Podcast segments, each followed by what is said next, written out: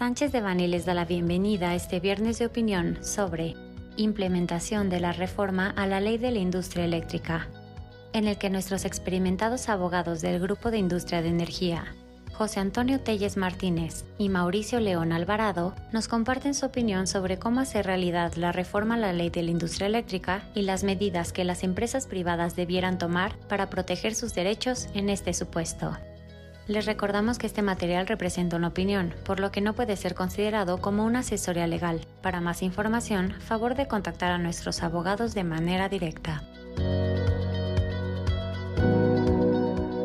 Hola, muchas gracias por acompañarnos. Mi nombre es Mauricio León y el día de hoy platicaré junto con José Antonio Telles acerca de algunas novedades en materia de electricidad. ¿Cómo estás, José Antonio? Bien, Mauricio, muchas gracias. ¿Y tú? Todo bien, muchas gracias. Pues bueno, platícanos por favor un poco acerca de esta importante reforma a la ley de la industria eléctrica publicada en marzo del año pasado.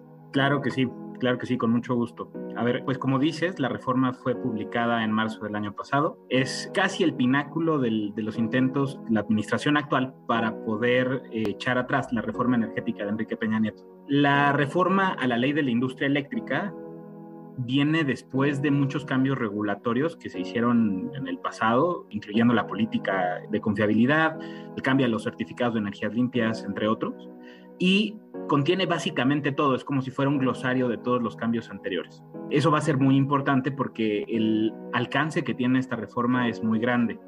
Tiene varias aristas, las cuales pues básicamente son primero que nada el cambio al, despacho económico y a la forma en que el suministrador de servicios básicos, que es el principal adquirente de energía convencional o limpia, la que sea, cubre ambas de México, la forma en que adquiere la energía eléctrica se cambia a ser discrecional. Antes lo que se podía hacer es solamente adquirir a través del mercado pequeñas partes y, por medio de subastas que se, son una especie de licitaciones que se regían por una, eh, una serie de mecanismos de decisión con algoritmos matemáticos.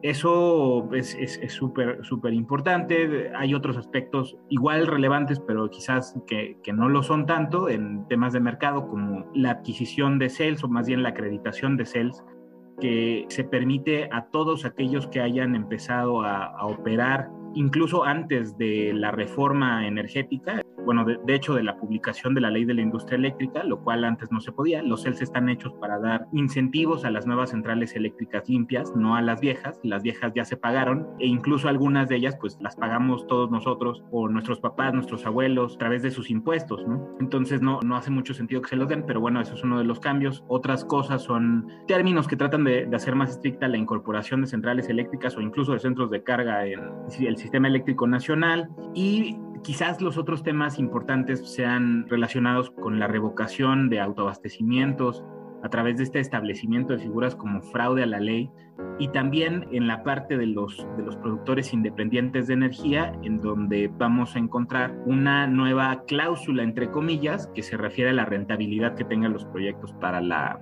eh, administración pública, ¿no? Esa, esa, es la reforma. Ya ahorita, si quieres, te, te regreso la palabra para que tú nos cuentes un poquito pues, ¿qué pasó después de, marzo del año pasado? ¿Por qué, ¿Por qué estamos ahorita en junio del 2022 y estamos volviendo a tocar ese tema como si fuera algo del día de ayer? Muchas gracias, José Antonio.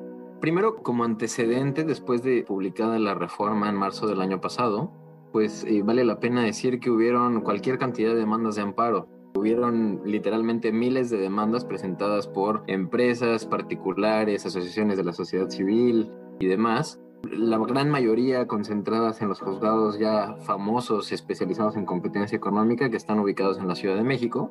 Hoy son tres jueces de distrito quienes tuvieron a su cargo el, inicio de estos asuntos y pues bueno, las noticias no se hicieron esperar. Los juzgados de distrito concedieron suspensiones con efectos generales en relación con esta ley y eso impidió la aplicación general de todas las disposiciones ahí contenidas, ¿no? Obviamente, pues como es costumbre, las autoridades impugnaron todas estas suspensiones y pues esta es la primera cosa que vale la pena tener presente.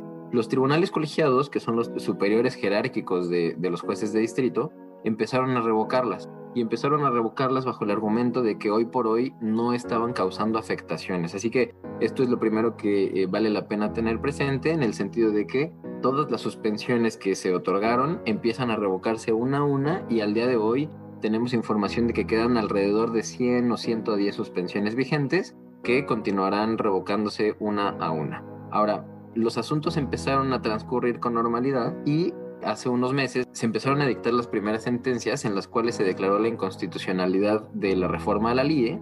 Sin embargo, pues esto va a pasar a una siguiente instancia en la cual ya sean los tribunales colegiados de circuito o la Suprema Corte de Justicia en caso de que lo atraiga, pues tendrán que definir si esto en efecto se va a declarar inconstitucional o si va a persistir su, legalidad y, y, aplicación. Hubo más, más información en relación con los medios de defensa. ¿Qué fue lo que ocurrió? Bueno, la Comisión Federal de Competencia Económica, el gobierno del estado de Coahuila y un grupo importante de, senadores de la República de, oposición interpusieron otros medios de defensa. Estos medios de defensa que interpusieron estos tres entes y sujetos son medios de defensa que se interponen y se resuelven ante la Suprema Corte de Justicia de la Nación. Bueno, estos tres medios de defensa, también conocidos como acción de inconstitucionalidad y controversias constitucionales, fueron resueltos recientemente.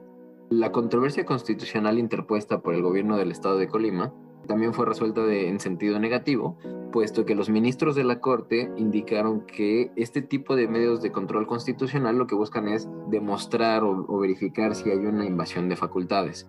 Y el gobierno del estado de Colima argumentaba que estaban invadiendo su esfera de facultades para legislar en la materia, ¿no?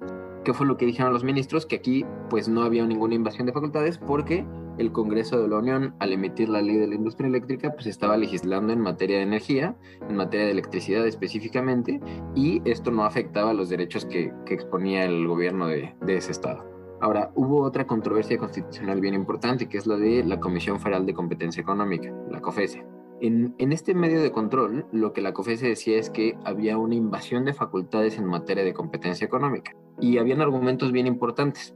Sin embargo, los ministros de la Corte tampoco abordaron el estudio de fondo, porque lo que dijeron fue que no había una invasión en temas de competencia económica, porque el Congreso de la Unión estaba legislando en materia de electricidad, y si bien esto pudiera tener efectos para cuestiones de competencia, no es que fuera que estuvieran legislando en materia de competencia tal cual. Así que tampoco habría existido esta invasión, por lo cual no entraron a los argumentos de fondo.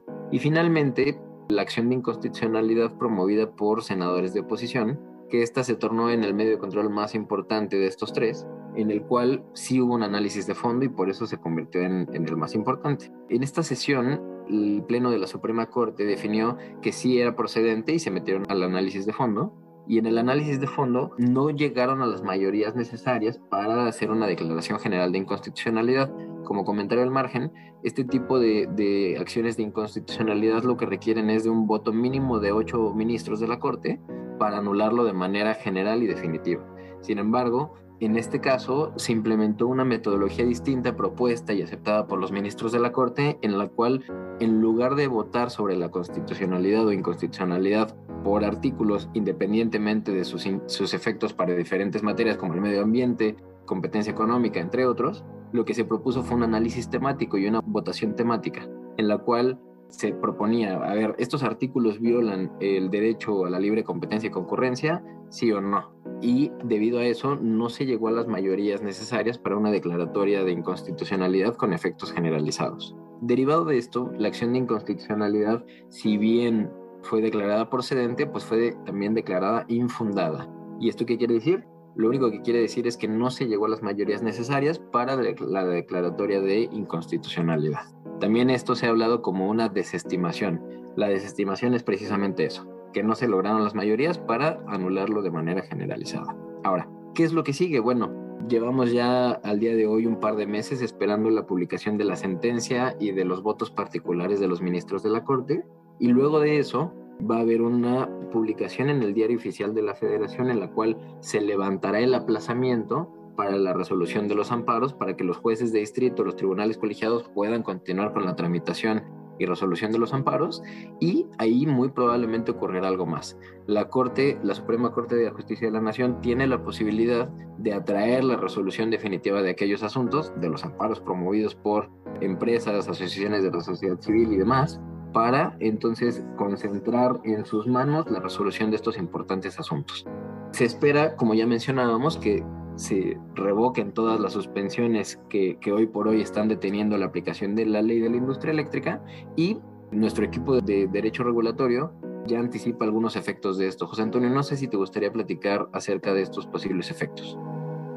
Claro que sí. Digo, me gustaría antes hacer una, una, recapitulación solamente para efectos de continuidad, porque fue pues muy detallada la, la historia que nos hiciste favor de relatar ahorita, Mauricio. Básicamente, entonces, lo que tenemos es una reforma de 2021, de inicios de 2021, que viene suspendida por efectos de los amparos que metieron en masa los particulares el año pasado, de forma un tanto, no sé qué opinas tú, pudiera ser contraproducente, pues eh, vienen estas controversias y esta acción de inconstitucionalidad de parte de estos senadores y, termina cayendo a la Suprema Corte de Justicia de la Nación que se lava las manos y que no resuelve definitivamente por una u otra razón. Hay, hay cuatro ministros que deciden votar en contra por diferentes razones y le dejan todo a los tribunales que después van a tener que decidir. Eh, las suspensiones por un tema técnico de, de, de, interés suspensional, es decir, de si, si el acto de la LIE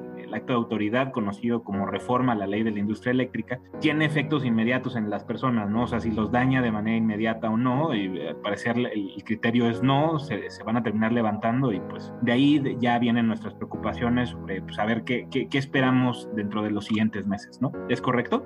Correcto. Perfecto. Muy bien. Pues entonces lo que, lo que continuaría para nosotros es a ver cómo va a venir ese cambio esperado. ¿Por qué? Porque la, reforma a la ley de la industria eléctrica, pues es, un, es una reforma, un acto jurídico muy elevado en la, en la escala del ordenamiento legal de México, ¿no? O sea, está la Constitución y después de eso, en, materia de electricidad, está la ley de la industria eléctrica junto con por ahí algunas otras leyes, en cosas más especializadas, ¿no?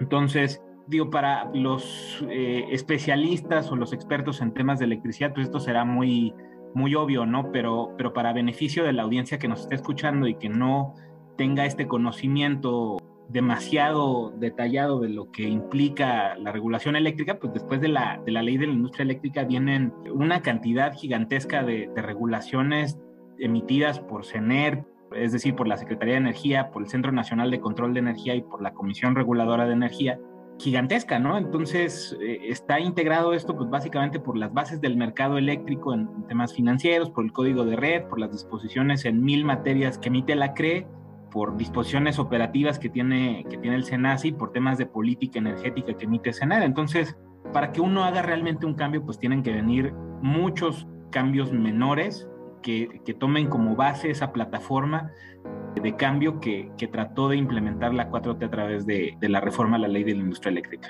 Dependiendo de qué tipo de acto sea, o más bien en qué rubro de, de la reforma eléctrica estemos, pues será un tipo de regulación distinta, ¿no? La, probablemente la más ejemplificativa sea la del mercado.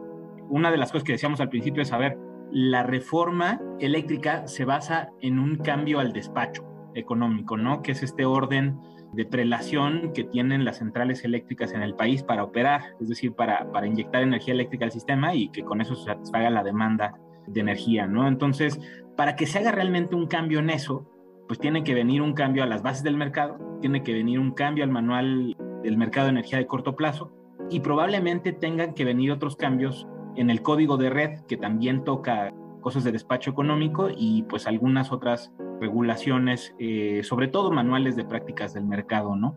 Sí, este punto que comentas va a ser muy interesante porque, como sabemos, la política de confiabilidad publicada en su momento por la Secretaría de Energía ya proponía de alguna manera modificar la prelación en el despacho de energía. Y estos asuntos fueron resueltos en su momento por la Suprema Corte y resolvieron en ese momento que no era correcto y no era constitucional y no era progresivo de alguna manera que se cambiara la prelación en lugar de que tuviera un mérito económico, que fuera que se despachara primero la energía más barata y en su lugar se despachara primero alguna tecnología específica o de alguna persona en específico. Y ahora es muy probable que esos precedentes y esas resoluciones de hace año y medio pues se pudieran retomar ahora que se analice sobre la constitucionalidad de la prelación en el despacho. Así que una vez que esta reforma sea analizada de fondo por los tribunales colegiados o por la Suprema Corte, muy probablemente veremos algo relacionado con los pronunciamientos que ya hubieron en relación con este punto en meses anteriores. Sí, correcto. Y bueno, y, al final también, eh, Mauricio, lo, hemos platicado, qué tan probable es que se utilicen los argumentos que si bien no, no causaron como una obligatoriedad para todos los jueces, pues sí, sí fueron una referencia. Me refiero a los que, a los que usaron los ministros en su última discusión, ¿no? Que por un lado unos decían, oye, pues es que estos cambios a las reglas del despacho violan temas de competencia económica, ponen pues las cosas importantes detrás de las cosas, de las cosas no tan importantes, ¿no? De los fines los ponen aparte y, se centran en los medios como si estos fueran el último fin, ¿no? Entonces, pues había, había de las dos opiniones y, y los ministros llegaron a decir, pues sabes que la constitución no protege un orden económico, ¿no? Digo, no, no, no sé, no sé tú, Mau, ahí si nos puedas dar un poquito más de luz sobre, sobre la aplicación de estos argumentos. Claro, con mucho gusto. Y tocas un punto muy importante. El hecho de que no se hayan logrado las mayorías necesarias para la declaración de inconstitucionalidad con efectos generales no quiere decir que las resoluciones de la Corte o, los argumentos que discutió la Corte en, su, en meses pasados no vayan a ser tomados en consideración o dejen de ser relevantes, porque como bien lo comentas, hoy por hoy ya hay un pronunciamiento de la Corte en relación con diferentes puntos de la ley de la industria eléctrica que también serán objeto de un análisis para los efectos de los amparos. Estos argumentos que hizo valer la Corte muy probablemente los veremos replicados dentro de las sentencias respectivas en los amparos. Y esto tampoco quiere decir que tienen que ser aplicados exactamente igual. A lo que voy es, se van a ver los argumentos ahí, pero abordados ya sea a favor o en contra. Es decir, van a fungir como criterios orientadores para que jueces y magistrados resuelvan aquellos amparos, tomando en consideración, por supuesto, pues toda la argumentación que la Corte va a incluir en las sentencias que estarán por publicarse en próximas semanas. Perfecto. Bueno, continuando con el tema de la implementación, hay otros tres puntos muy importantes que me gustaría platicar contigo, Mauricio, que son, primero, el tema del autoabastecimiento, segundo, los productores independientes de energía y tercero, la incorporación de nuevas tecnologías sobre todo limpias, al sistema eléctrico nacional. Los dos primeros temas son más de actualidad, eh, el último es un poquito más viendo hacia el futuro. En el tema del autoabastecimiento, es, es distinto al, al, tema del mercado porque no necesitamos un, un, cambio a la regulación, ¿no? Aquí más bien es un tema de cuándo se levantan las suspensiones y cuándo empiezan a hacer los, los procedimientos de sanción, ¿no? Pero incluso aquí tenemos pues un caso muy reciente en donde la CRE impone una multa gigantesca a un generador de autoabastecimiento y no se esperaba ni siquiera tener el, fraude de la ley, ¿no? O sea, utilizaron un esquema, un, argumento, perdón, en el que señalan solamente que, que hay un, una venta de energía prohibida por la ley del Servicio Público de Energía Eléctrica, que es la que regía a los autoabastecimientos, y, descartan cualquier, cualquier posible otro argumento. Entonces es, es, bastante sorprendente, pero bueno, en fin, todavía puede venir un procedimiento distinto utilizando este eh, argumento de, fraude a la ley, a pesar de que pues, no sepamos qué significa exactamente eso de, fraude a la ley, cuáles son los elementos. Totalmente de acuerdo. Incluso en ese mismo sentido, desconocemos si este mismo argumento pudiera hacerse valer, uno, a más generadores de energía a lo largo del territorio nacional, o dos, si pudiera tratarse de hacer extensivo para los consumidores, que por supuesto esto te podría llegar a tener un efecto dominó inmenso, dado el importante número de empresas que continúan operando bajo, bajo este tipo de esquemas, ¿no? Sí, digo, es particularmente de llamar la atención que, la sanción se haya basado en un periodo de tiempo, pues que pareciera coincidir un poco al menos con, la administración, ¿no? que no se hayan ido más atrás. Ahí pues es, algo que tal vez nos diga por dónde quieren ir y quizás no se haga tan masivo, pero no, no se puede descartar, ¿no? no simple y sencillamente el, el, riesgo está ahí y eso que ni siquiera tenemos levantadas las suspensiones de la reforma a la ley de la industria eléctrica. Yo creo que ese es, ese es el aspecto más importante. Pero bueno, continuando con el tema de los, de los productores independientes de energía, ahí lo que sucedía es, bueno, a ver, vamos a hacer una renegociación, dice el gobierno federal, para ver cuáles son los, los productores independientes de energía que no son rentables, ¿no? Y aquí surge esta conversación internacional sobre los, sobre los productores independientes de energía, conocidos eh, como IPPs, que en todo el mundo han tenido un problema similar, ¿no? O sea, en todo el mundo han dicho, bueno, lo que pasa es que al principio son muy baratos y como son un proyecto a largo plazo y, pues uno va midiendo sin, sin, historia a veces, pues cuando ya estás llegando a las últimas partes del proyecto, pues ya dices, oye, está muy caro en relación con, con los precios de energía que hay al día de hoy, ¿no? Entonces, digamos que, que, la aproximación no es, no es la mejor sin duda alguna, pero sí, sí es un tema relevante para los IPPs a nivel internacional.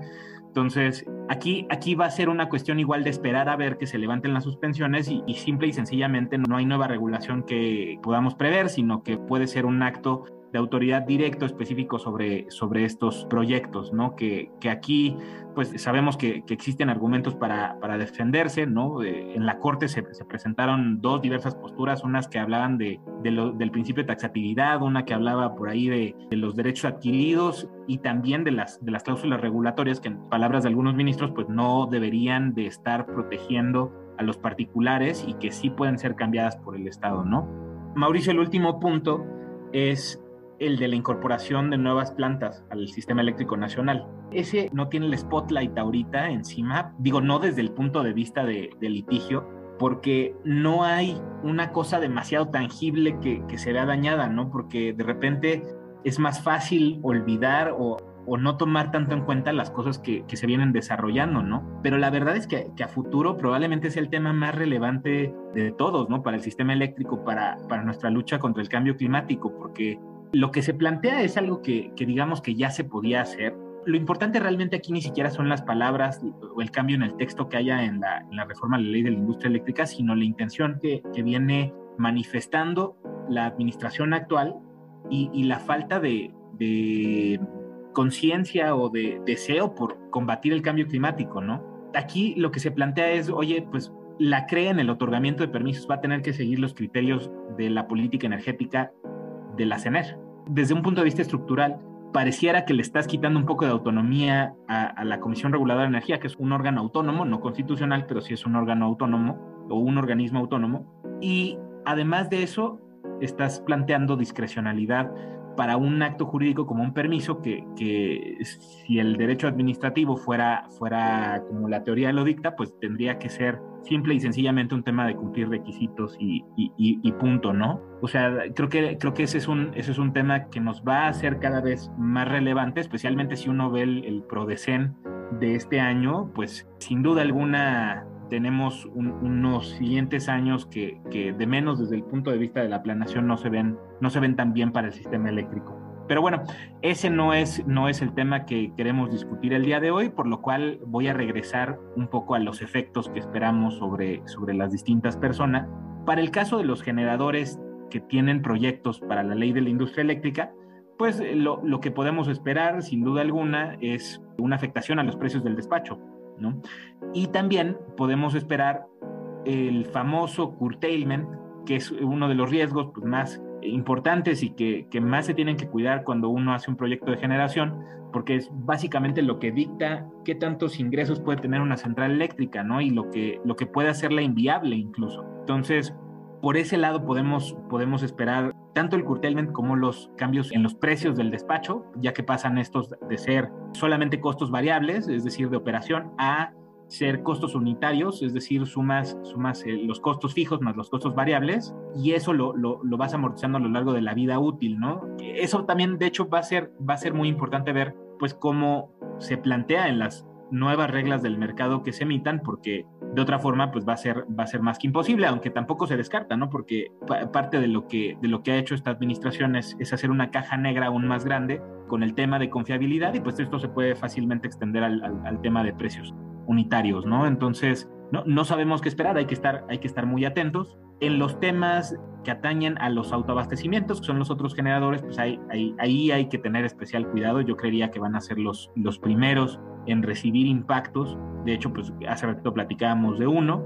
Creo que los temas ahí son mucho más claros, es, es un riesgo de revocación de permiso y pues por lo tanto de, de, no tener pues mayores ingresos, ¿no? Por otra parte, los usuarios también se van a dividir en usuarios que, que, que, se rigen por el mercado, como son los usuarios calificados y los usuarios básicos hasta cierto punto y pues del otro lado los usuarios de, proyectos de autoabastecimiento, ¿no? En el caso de los usuarios calificados también vamos a, ver una, afectación a los precios, mientras que en los usuarios básicos se puede esperar una afectación a los precios, pero también tenemos el hecho de que, de que es una tarifa regulada, entonces probablemente el impacto se tarde más, sobre todo para los, para los pequeñitos, pero también puede cambiar de, un momento al otro, ¿no? No podemos decir, oye, va, va, a tardarse hasta el siguiente año o alguna cosa por el estilo, ¿no? Puede, puede cambiar de un momento al otro también. Para los usuarios de autoabastecimiento, pues el, el, problema va a ser la revocación al permiso de, de, sus generadores. ¿Por qué? Pues porque los dejas eh, sin la posibilidad de, de tener sus ahorros, te, te, mandan directito a básico y pues para poder hacer una migración a un, a un régimen de, usuario calificado, pues te, vas a tardar un año, ¿no? O, más en, poderlo lograr, derivado de, del contexto de los silencios administrativos que, tiene la, Comisión Reguladora de Energía. En, otros temas, pues, los suministradores y los comercializadores, que son, son, digamos, los intermediarios en el mercado, pues evidentemente van a sufrir el, el, alza de precios, van a sufrir probablemente el hecho de que, de que las plantas con las que contrataron coberturas no tengan tanta electricidad pero desde el punto de vista administrativo, pues quizás no van a tener un, impacto directo, ¿no? O sea, no, no, va a haber un acto administrativo que les recaiga en sus patrimonios, puesto que el, suministro eh, calificado y la, y la, comercialización, pues no, no eran parte del, del, alcance de la ley de la industria. Mauricio, aquí te regreso la palabra para, para poder platicar de cómo defendernos de esto, me imagino. Sí, de acuerdo. A ver, recordemos que hubo muchos amparos presentados por la iniciativa privada cuando esta ley entró en vigor después de su publicación a principios del año pasado. Sin embargo, hay otro momento en el cual pueden promoverse medios de defensa en contra de la aplicación de la ley de la industria eléctrica, que es específicamente cuando vienen actos concretos de aplicación. Por ejemplo, ahora ya mencionaba José Antonio un importante número de riesgos o de supuestos de aplicación de la ley. Bueno, cuando alguno de estos participantes o agentes de la industria eléctrica, ya sean generadores, consumidores, etcétera, etcétera, resientan una afectación específica por la aplicación de la ley, sea no expresamente en la aplicación de esta ley, pueden interponer nuevos medios de defensa, ya sea el juicio de amparo o bien otros medios de defensa que también resultan aplicables en contra de actos de autoridad. En ese sentido, recomendamos a nuestra audiencia, pues bueno, tener oídos y ojos bien abiertos, estar atentos a, su operación regular para que tan pronto haya un acto de aplicación, pues bueno, obtengan la asesoría especializada por parte de, sus abogados para que entonces determinen la viabilidad o utilidad de interponer nuevos medios de defensa. Mau, solamente para cerrar y darles un poquito de realidad a las personas que nos están escuchando, ¿qué significa un acto de aplicación desde el punto de vista de litigio. O sea, tiene que ser un documento que tenga la denominación social de su empresa o el nombre del representante. O puede ser, por ejemplo, en el caso del despacho económico, simple y sencillamente una instrucción por teléfono del SENACE, ¿no? De acuerdo, muchas gracias por la pregunta. Es, es bien interesante esto que comentas, porque normalmente pensamos en los actos de aplicación como un oficio de una autoridad que traiga una firma autógrafa, que traiga el nombre de la empresa, que sea claro lo que está ocurriendo, pero a través de los años se ha entendido en los precedentes que no necesariamente es así. Es decir, puede ser un correo electrónico el acto de aplicación, puede ser que no exista un oficio o correo electrónico y que simplemente se empiece a materializar la afectación o la aplicación de la ley. Así que no es necesario que haya firmas autógrafas, no es necesario que haya oficios, no es necesario que haya correos. Sin embargo, ahí viene el trabajo argumentativo por parte de los litigantes en el sentido de hacer la conexión entre la ley, el acto de aplicación, ya sea que sea por escrito o no, y la afectación específica que se esté resintiendo, para que contando con estos elementos se pueda mostrar al juez de distrito o al órgano jurisdiccional ante el cual se presente la demanda la afectación que está ocurriendo y entonces buscar alguna clase de protección, ya sea de fondo o incluso a través de suspensiones que se solicitan ante los órganos jurisdiccionales. Perfecto, muchas gracias por, por aclararlo, Mau. Pues creo que ya es todo, ¿no? Entonces, muchas gracias a todos por escucharnos. Nos despedimos. De este lado, José Antonio Telles y Mauricio León. Muchas gracias. Hasta luego. Para cualquier duda o comentario sobre este material, contacte a José Antonio Telles Martínez, j a telles arroba Mauricio León Alvarado, mleón arroba